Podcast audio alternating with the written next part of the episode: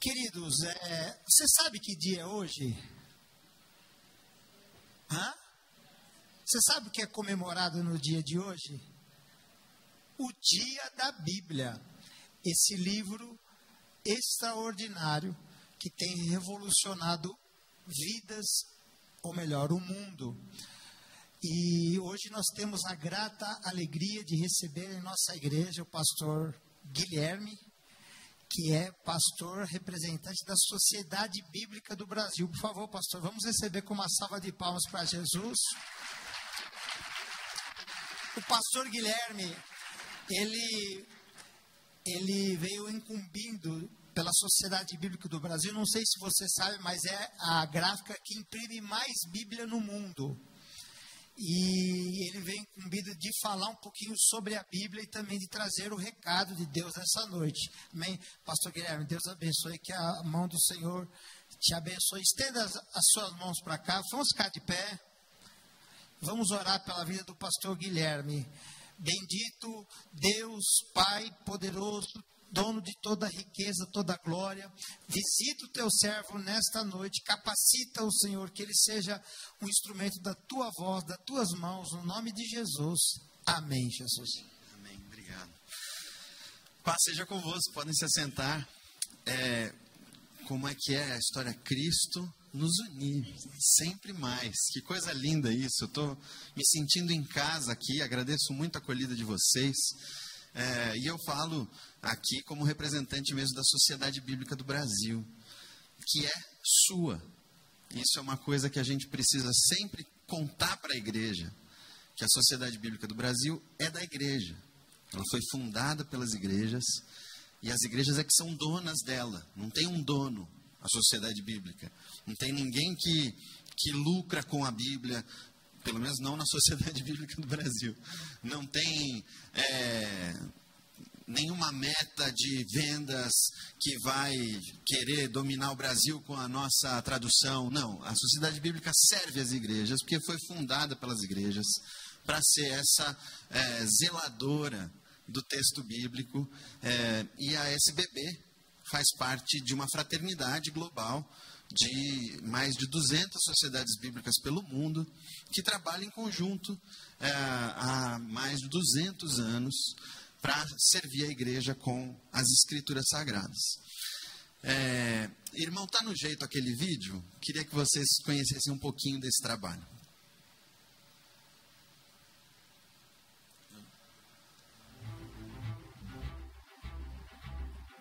Hoje embarcaremos em uma jornada pela história da Sociedade Bíblica do Brasil e sua incansável missão de levar a palavra de Deus a todos. Desde sua fundação, a SBB tem trabalhado arduamente para tornar a Bíblia acessível, transformando vidas e espalhando a mensagem de esperança, amor e redenção. No ano de 1809, com a abertura dos portos e a chegada da família real portuguesa ao Brasil, os primeiros exemplares do Novo Testamento em português aportam em nossas terras. Em 1819, a Sociedade Bíblica Britânica e Estrangeira publica a primeira Bíblia completa em português.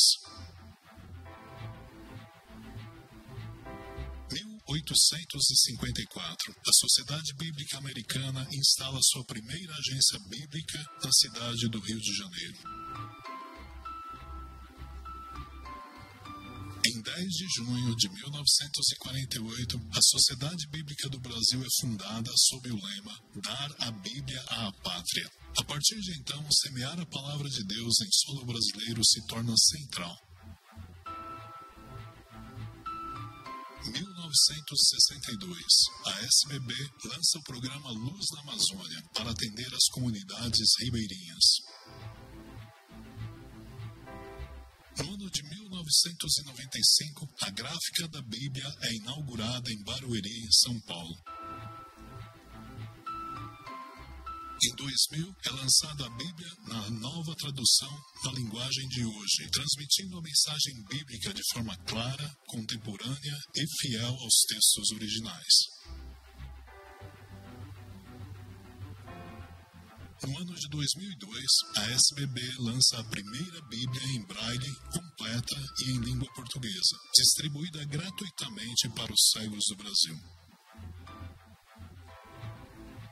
2003, o Museu da Bíblia é inaugurado em Barueri, São Paulo, um espaço dedicado a preservar a história e a importância da Bíblia como uma experiência única e enriquecedora aos visitantes. 2008, é lançado o projeto da Bíblia em Libras, atendendo ao anseio da comunidade surda. 2012, a SBB lança as primeiras porções bíblicas em Libras, um passo importante para a mensagem da Bíblia alcançar aqueles que se comunicam pela língua de sinais. No ano de 2017 é lançada a Bíblia Nova Almeida Atualizada, uma revisão da tradução Almeida Revista e Atualizada, originalmente lançada em 1956, atualizando a linguagem e mantendo a fidelidade ao texto sagrado.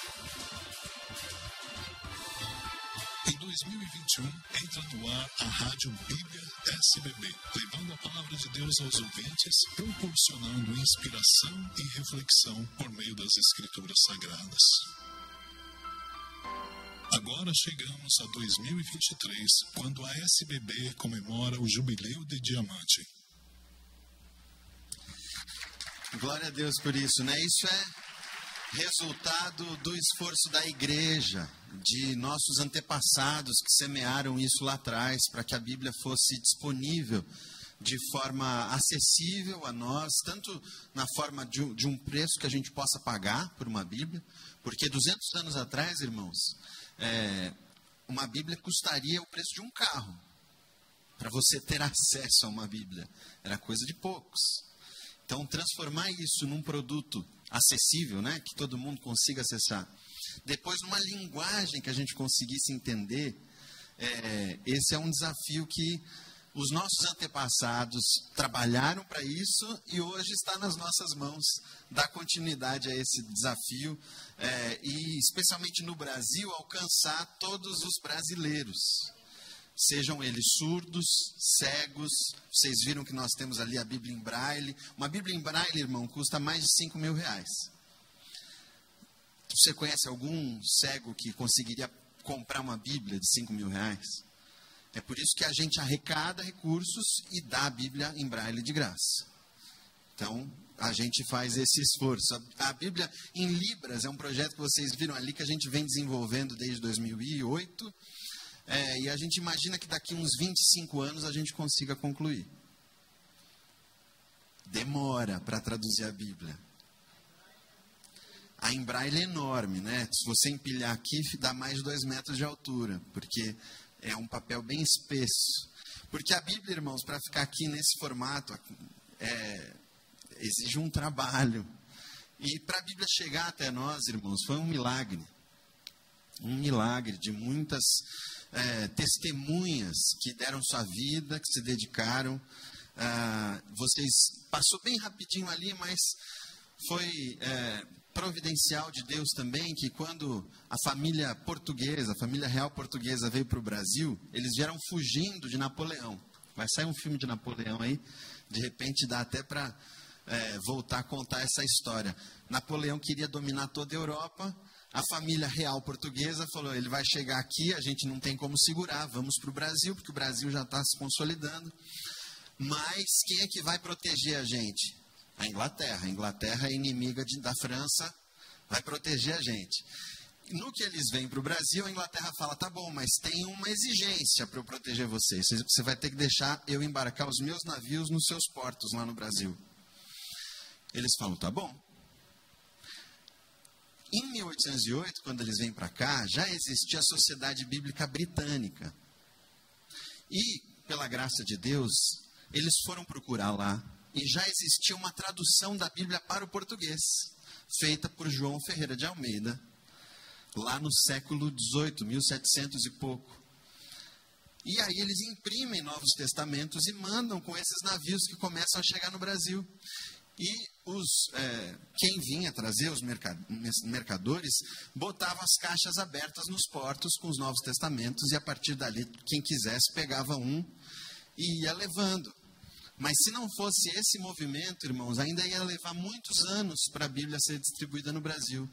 Porque naquele momento a Igreja Católica Romana não permitia que os, os crentes, os fiéis, tivessem acesso às Escrituras Sagradas diretamente. Eles acreditavam que era perigoso um cristão ter acesso às Escrituras diretamente.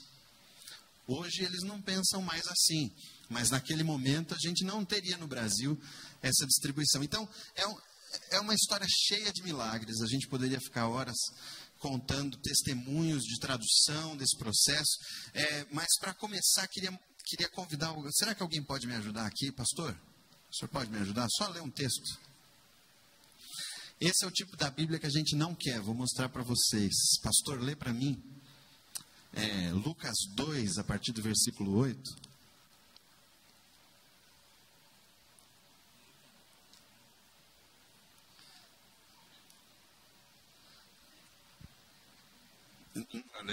Não, dá, não tenho visão ainda de raio-x. Não dá para ler, pastor?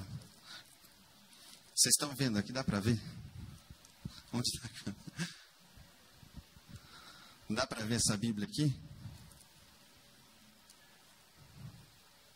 Qual foi a sensação, pastor? A decepção, né? Porque era bonita, luxuosa, mas não dá, não tem acesso, não tem conteúdo. Obrigado, pastor. Esse é o tipo da Bíblia que a gente não quer.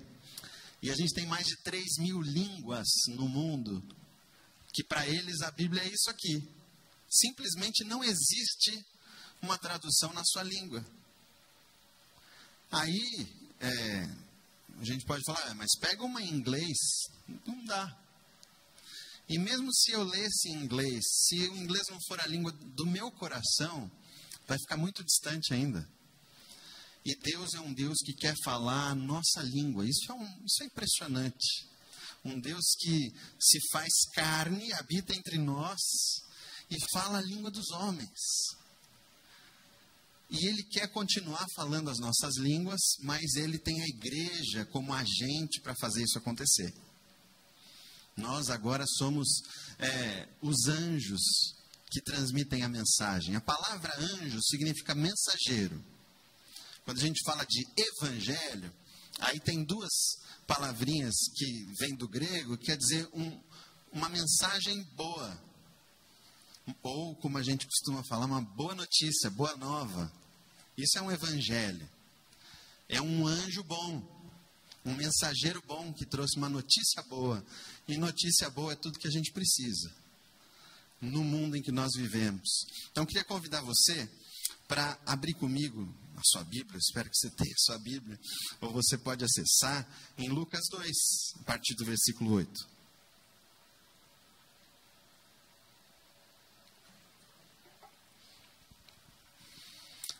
Estamos nos aproximando do Natal. Que bom que vai ter uma cantata aqui, porque Natal é um tempo de, de cantar mesmo, um tempo de músicas. Tem muitos cânticos no Natal. Tem o cântico de Maria, tem o cântico é, de Zacarias, de Simeão, é muita gente cantando pelo nascimento de Jesus.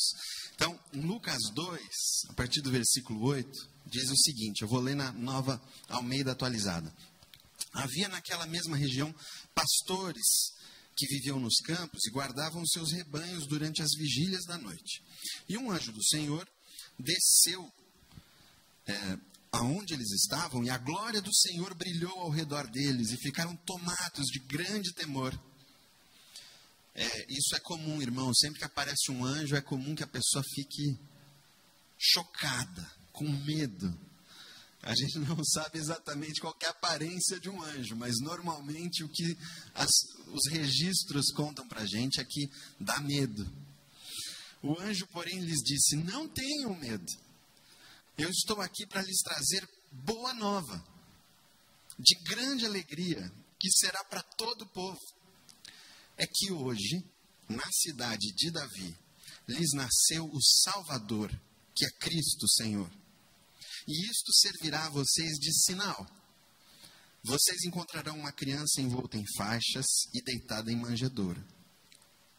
E de repente apareceu com um anjo uma multidão do exército celestial, louvando a Deus e dizendo: Glória a Deus nas maiores alturas e paz na terra entre os homens a quem Ele quer bem.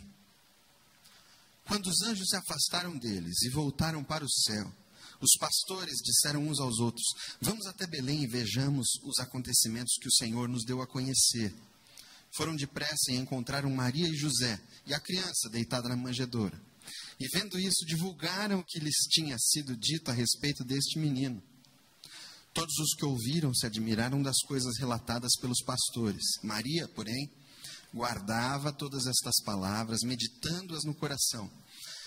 E os pastores voltaram, glorificando e louvando a Deus por tudo que tinham ouvido e visto, como lhes tinha sido anunciado. Amém? Que cena impressionante, a gente não consegue nem imaginar o que, foi essa visitação dos pastores. Mas é, eu queria refletir com os irmãos hoje sobre essa boa nova de grande alegria, essa boa notícia Muitas vezes é, o evangelho ele não é descrito como uma boa notícia. Às vezes a gente conta o evangelho de forma um pouco é, confusa, pesada, é, que a gente não entende direito qual que é essa boa notícia, qual que é essa mensagem. Tanto que muita gente não tem nem vontade de evangelizar. Porque acha que o evangelho é um convite para uma religião acha que o Evangelho é uma, é, uma imposição da minha forma de ver o mundo. O Evangelho às vezes fica confuso, fica misturado com as nossas coisas, com as nossas confusões de seres humanos. Agora, os anjos eles descrevem aqui é, que essa boa notícia deveria produzir uma grande alegria. E sabe que esse texto, muita gente tem às vezes de cor uma outra versão, que é repetida muitas vezes no Natal, que é assim: é, glória a Deus nas alturas e paz na terra. Vamos ver se você conhece essa versão: paz na terra aos homens de boa vontade. Você, você tem isso gravado no seu coração, olha que interessante nenhuma das traduções da Sociedade Bíblica do Brasil vai trazer essa expressão.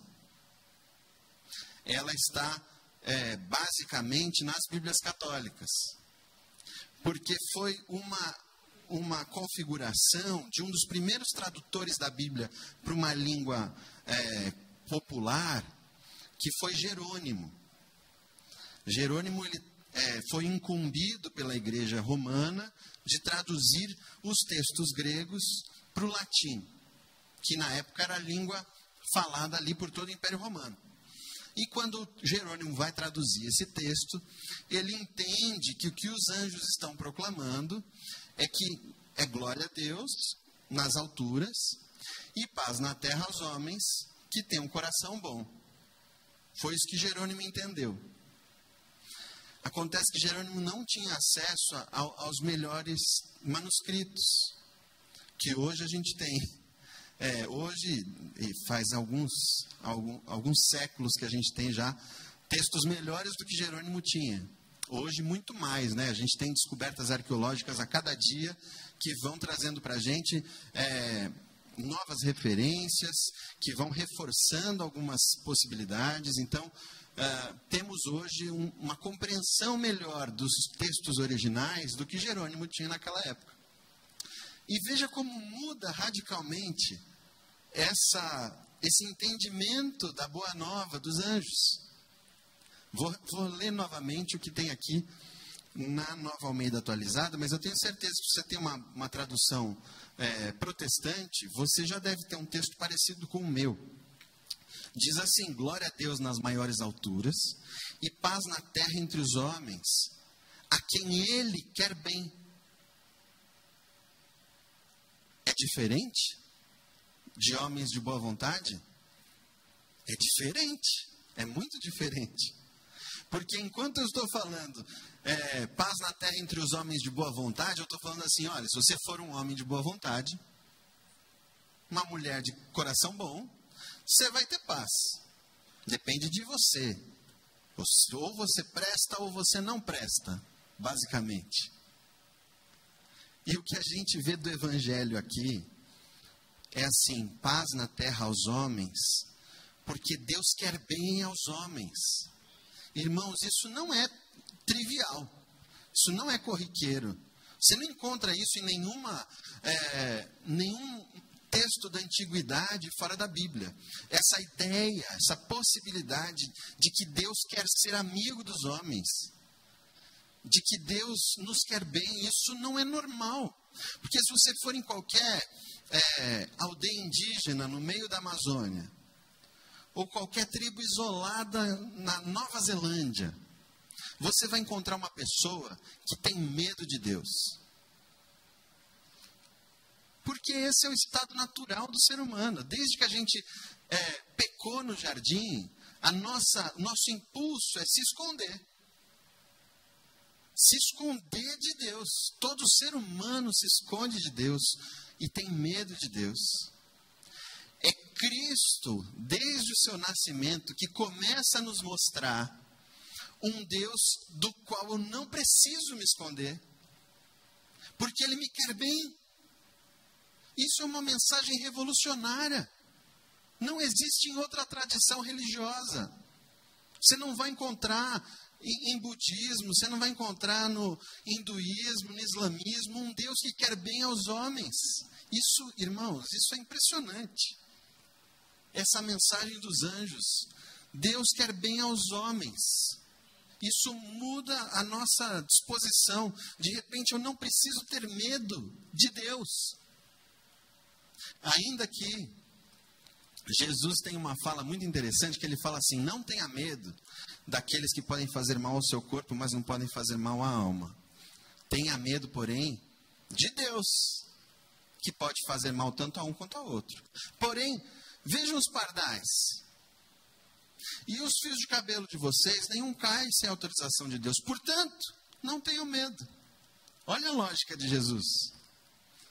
Não tenham medo dos que podem matar você, mas tenham medo de Deus. Mas como Deus ama você, não tenha medo.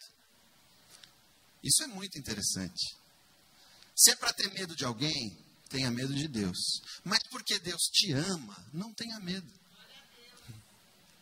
É só Jesus que nos apresenta esse Deus. Sem Jesus a gente não saberia disso. É só Cristo que nos revela esse Deus. Então, irmãos, queria é, olhar para outras imagens aqui que o apóstolo Paulo, por exemplo, nos traz. É em 2 Coríntios, capítulo 5. A partir do versículo 18.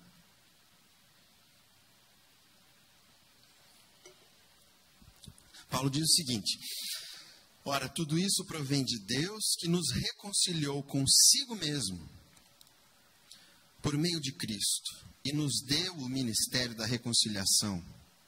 A saber, que Deus estava em Cristo reconciliando consigo o mundo, não levando em conta os pecados dos seres humanos e nos confiando a palavra da reconciliação. Irmãos, você viu o que, que Paulo está dizendo aqui? Que em Cristo, Deus estava reconciliando com Ele mesmo, consigo mesmo, o mundo, não levando em conta os nossos pecados. Não parece o Deus que eu é, instintivamente percebo. Ou seja, Ele não está anotando os meus pecados para me pedir contas. Paulo está falando que não, que não. Que em Cristo ele está me reconciliando com ele próprio, não levando em conta o, os meus pecados.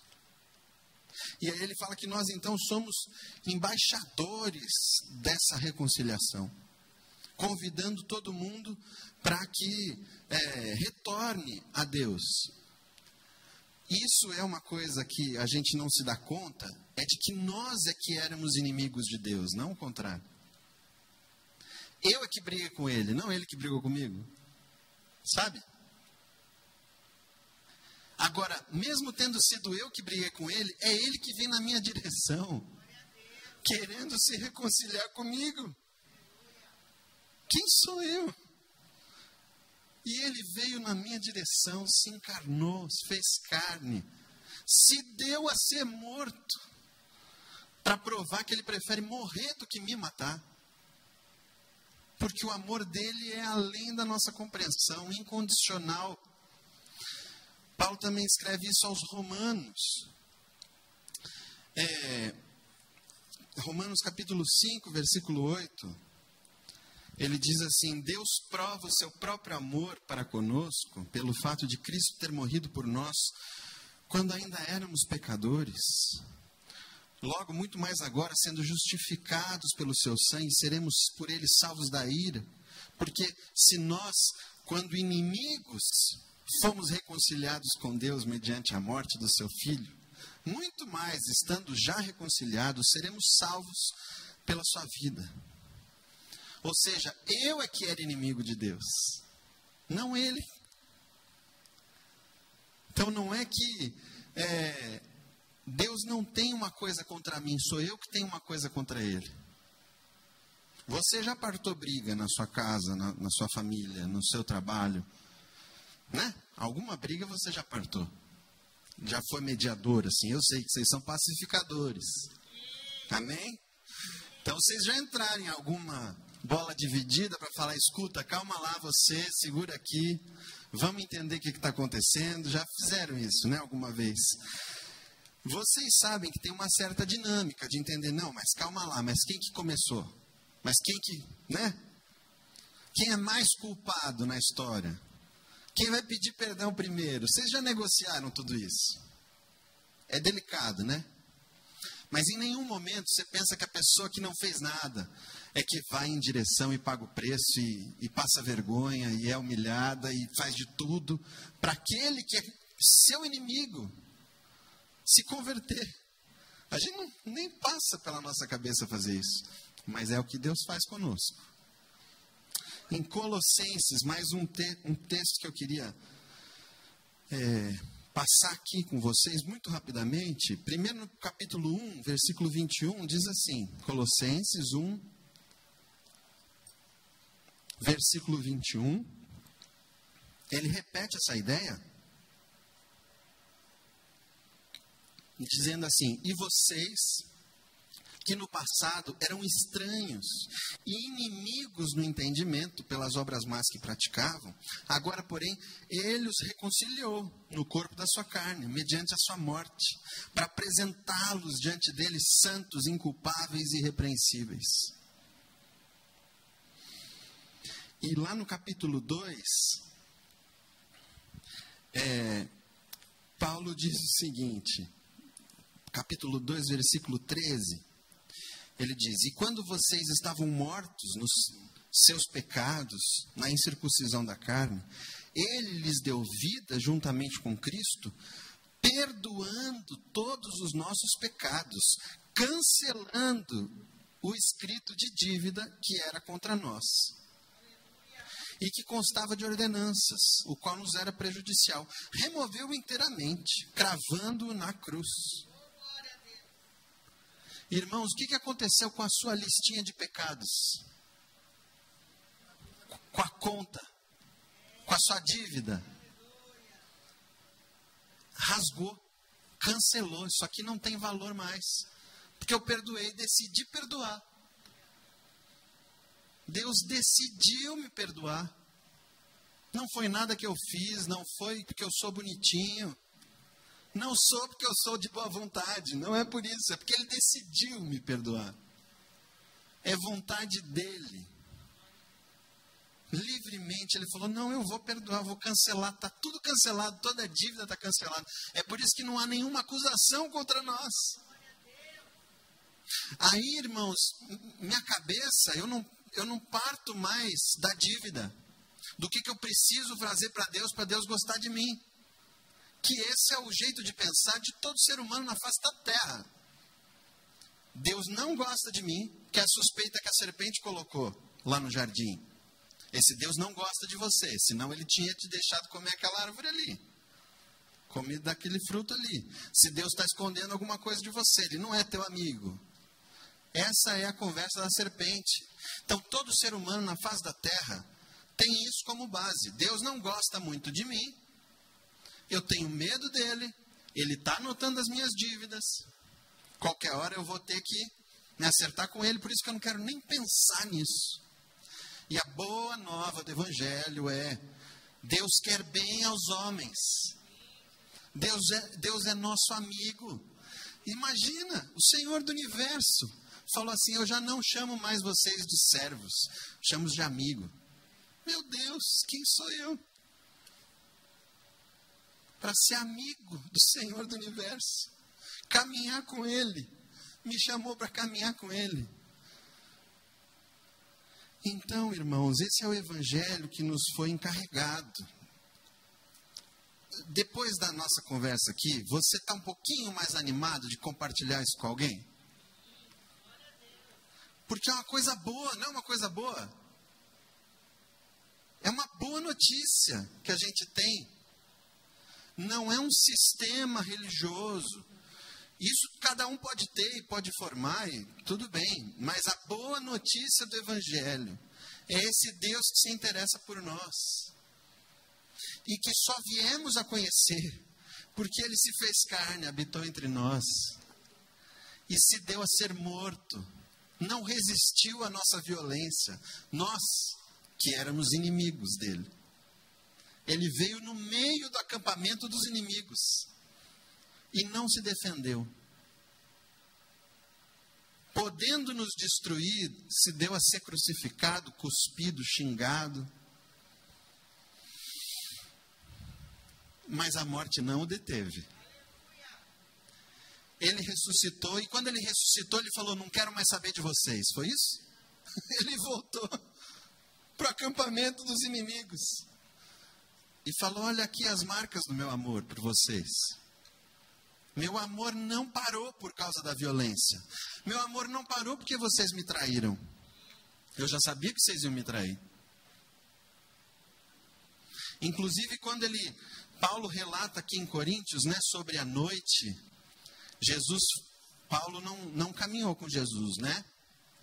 Paulo depois, Jesus o visita e conta tudo para ele da maneira que Jesus quis contar.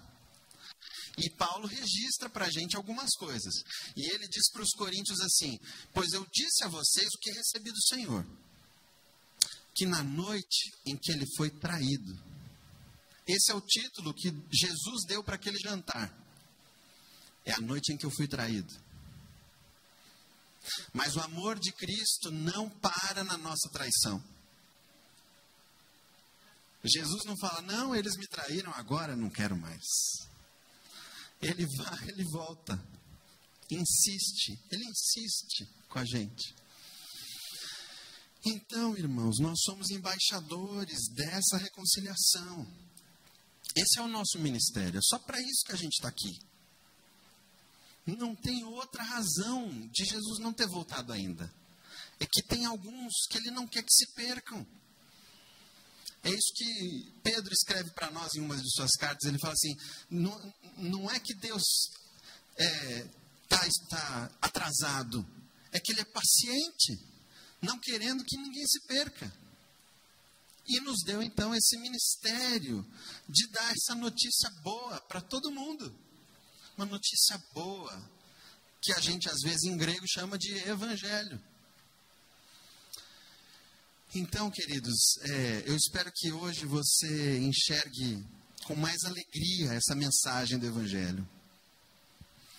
Todo dia a gente se depara com é, as crueldades do mundo, a malignidade do nosso próprio coração, com escândalos, escândalos, escândalos, muitos que vêm de dentro também. Jesus falou que o problema não é o que vem de fora, mas o que vem de dentro e sai. E tem um pastor que já faleceu, muito querido, que ele dizia assim: olha, para cada olhar para o seu pecado, dê cinco olhadas para o seu Salvador. A gente precisa dessa beleza, da bondade, da verdade. A gente precisa encher a casa com coisa boa. É, então eu espero que você hoje esteja um pouquinho mais alegre pela boa notícia do Evangelho, pelo amor, pelo amor que nos libertou do medo de Deus, do medo da morte, que cada dia nos liberta mais um pouco. E eu espero que você também se enxergue como embaixador desta mensagem, portador de uma boa notícia. Imagine se alguém descobrisse uma cura infalível para o câncer. Você ouve essa mensagem, você fica sabendo disso, você tem câncer. Você é curado. Você não guarda essa notícia para você. Pois o câncer que me consumia é o pecado, é a rebeldia, é a minha inimizade contra Deus, é a minha vontade de matar Deus e eu ser o Deus da minha própria vida e do mundo. Não satisfeito em ser Deus da minha própria vida, eu ainda quero botar ordem no mundo, quero que seja do meu jeito, que o trânsito flua segundo o meu carro. Esse é, essa é a minha carne. Esse é o câncer que me consome, que me mata. Mas Cristo me anunciou a cura. Que Deus me ama de forma tão incondicional que eu posso descansar, baixar minhas armas, a minha rebeldia, a minha inimizade, parar com isso. Não só eu, mas eu posso falar para os meus irmãos, falar, irmãos, eu acho que a gente está lutando uma guerra errada, estamos no sentido errado, estamos lutando contra alguém que nos ama. Vamos baixar as armas. Vamos sentar na mesa. Ele nos chamou para sentar na mesa dele. Diz que a gente é filho. Nos deu, nos botou um anel no dedo, roupas novas, vamos voltar. E essa cura tem me liberto do pecado a cada dia, desse câncer. Porque eu não vivo mais nessa é, nesse modo de pensar a partir da dívida. Eu sei que a minha dívida já foi cancelada. Eu sei que Deus é esse pai que está sempre me esperando na mesa com uma, uma sopa quentinha para me ouvir. O filho, e aí? Que doideira é essa? Está sempre me esperando de volta em casa. E quando eu chego, ele fala: E onde está o seu irmão? Porque eu oro ao Pai que é nosso então eu não chego em casa e fico só eu, filho único. Deus está sempre me perguntando: onde está seu irmão? E ele não quer que eu responda como Caim, né? Eu, eu sou guardador do meu irmão. Então, irmãos, nós temos esse ministério. Somos embaixadores da mensagem de reconciliação. E é Deus que se reconcilia conosco, que éramos inimigos por meio de Cristo. Sem Cristo a gente não ia saber disso. É o mesmo Deus do Antigo Testamento e do Novo, mas a gente não sabia disso, a gente não tinha entendido direito. Só quando ele veio aqui é que a gente compreendeu o tamanho do amor. E é por isso que uma das ações é, da sociedade bíblica tem a ver com essa proclamação. Eu quero orar agora e depois falar de um projeto da sociedade bíblica que você pode se enxergar nele, tá bom? Vamos orar? Se você quiser, pode se colocar em pé. Senhor Jesus, se não fosse a sua vida, seu sacrifício, nós não teríamos ideia do tamanho do amor de Deus por nós. E continuaríamos escravos do medo, escravos do pecado. Então nós te louvamos porque a dívida que era contra nós foi cancelada na tua cruz. Nós te louvamos porque o Senhor nos deu vida. O Senhor nos deu vida. Enquanto estávamos condenados à morte, o Senhor nos deu uma vida que atravessará a morte pela eternidade. Então, queremos nos consagrar a Ti mais uma vez. Somos Teus, eis-nos aqui, envia-nos a nós e que possamos ser embaixadores dessa tua mensagem, até que todos conheçam até que todo joelho se dobre e toda língua confesse que o Senhor é soberano sobre tudo. O Senhor Jesus Cristo, nosso Salvador. Em nome de quem nós oramos. Amém. Amém. Podem se assentar. Quero mostrar para vocês só um projeto que a Sociedade Bíblica tem. Ô, Ale, por favor. Esse é meu colega Alexandre, que é da Regional São Paulo. Obrigado, Ale. E ele me trouxe aqui um Novo Testamento. É, nós, alguns anos atrás, aceitamos um desafio de é, distribuir um milhão de Novos Testamentos em um ano. É, um milhão pode ser muito ou pode ser pouco. O Brasil tem 200 milhões de habitantes. Então, quantos anos eu vou precisar para entregar um Novo Testamento para cada um? 200. É muito tempo, né? É, mas um milhão é muita coisa também, né? Um desafio. Lá na Sociedade Bíblica, na nossa gráfica, a gente imprime 6 milhões de Bíblias por ano. É, desde 1995. Não nesse volume, mas começamos lá em 95. Para a gente, naquele momento em que eu nem trabalhava com a SBB, era muito importante ter uma gráfica perto porque naquele momento se dependia ou de serviços terceirizados ou de importar. Que é, quem viveu o Brasil na década de 90 sabe que não era assim uma coisa simples. Década de 80, 70, pior ainda, importar coisas ou produzir fora, isso era muito difícil. Então, a gráfica foi resultado da doação de outras sociedades bíblicas pelo mundo e também de algumas igrejas no Brasil para montar aquilo lá e a gente ter possibilidade de imprimir uma Bíblia, que não é simples. É, porque aqui tem é, duas mil páginas.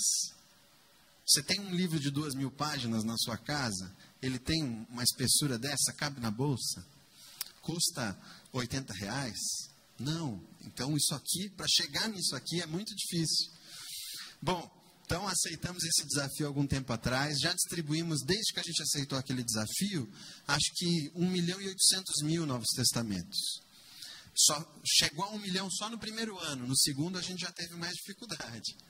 Sabe o que acontece, pastor? Algumas igrejas compraram e deixaram assim, ó, num, num cantinho pra, só para o visitante. O cara que já chegou na igreja.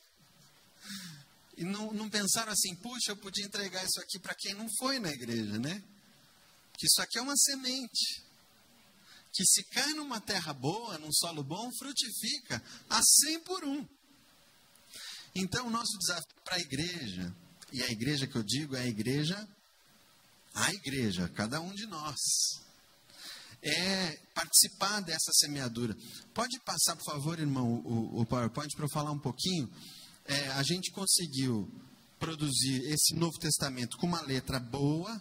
Depois você pode olhar lá fora, o, o está com uma, uma mesinha ali com alguma das nossas literaturas. Ele tem uma letra boa de ler, porque isso também acontece, viu, pastora? A pessoa fala assim: ah, eu vou fazer uma campanha, vou doar 200 Bíblias. Uau, legal. Aí ele compra a mais barata que a gente tem, que é uma bem pequenininha. Não é fácil de ler. Mas tudo bem. Você deu 200 Bíblias, isso é lindo. Mas você quer que a pessoa leia? Se põe no lugar dela, né? Você leria bem aquela letra? Tem gente que consegue, tem gente que tem mais dificuldade.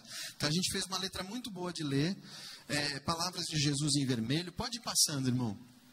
E a gente vai vendo aqui. É, o nosso tema é reconciliação na família e na sociedade. É, então, essa edição aqui tem palavras de Jesus em destaque. Essa tradução é a que eu li hoje. Pode passar, por favor.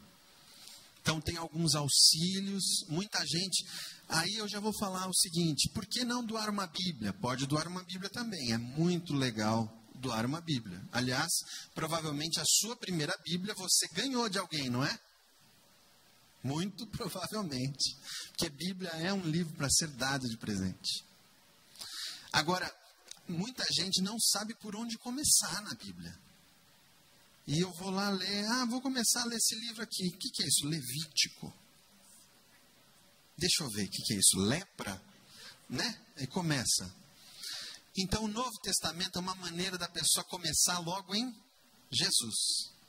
Logo, rapidinho, né? Já começa com Jesus. Depois, ela vai ter uma Bíblia.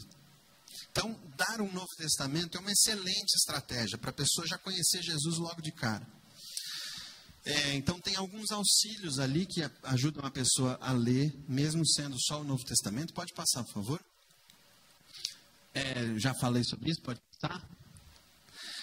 Então, a gente conseguiu fazer um Novo Testamento a cinco reais, que é menos do que um litro de gasolina, certo? Quantos litros de gasolina você põe no teu carro por semana, se você usa carro?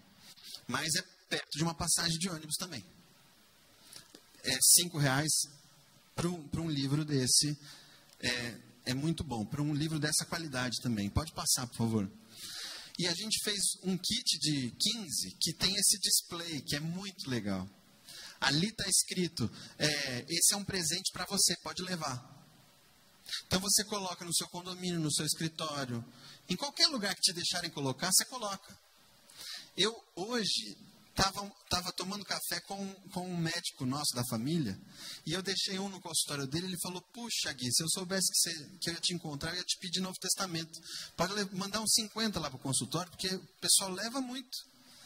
Porque eu deixei faz dois anos no consultório dele, e ele vai repondo e o pessoal começa a olhar, é um presente? Ah, tá bom, e leva. E isso começa a se espalhar.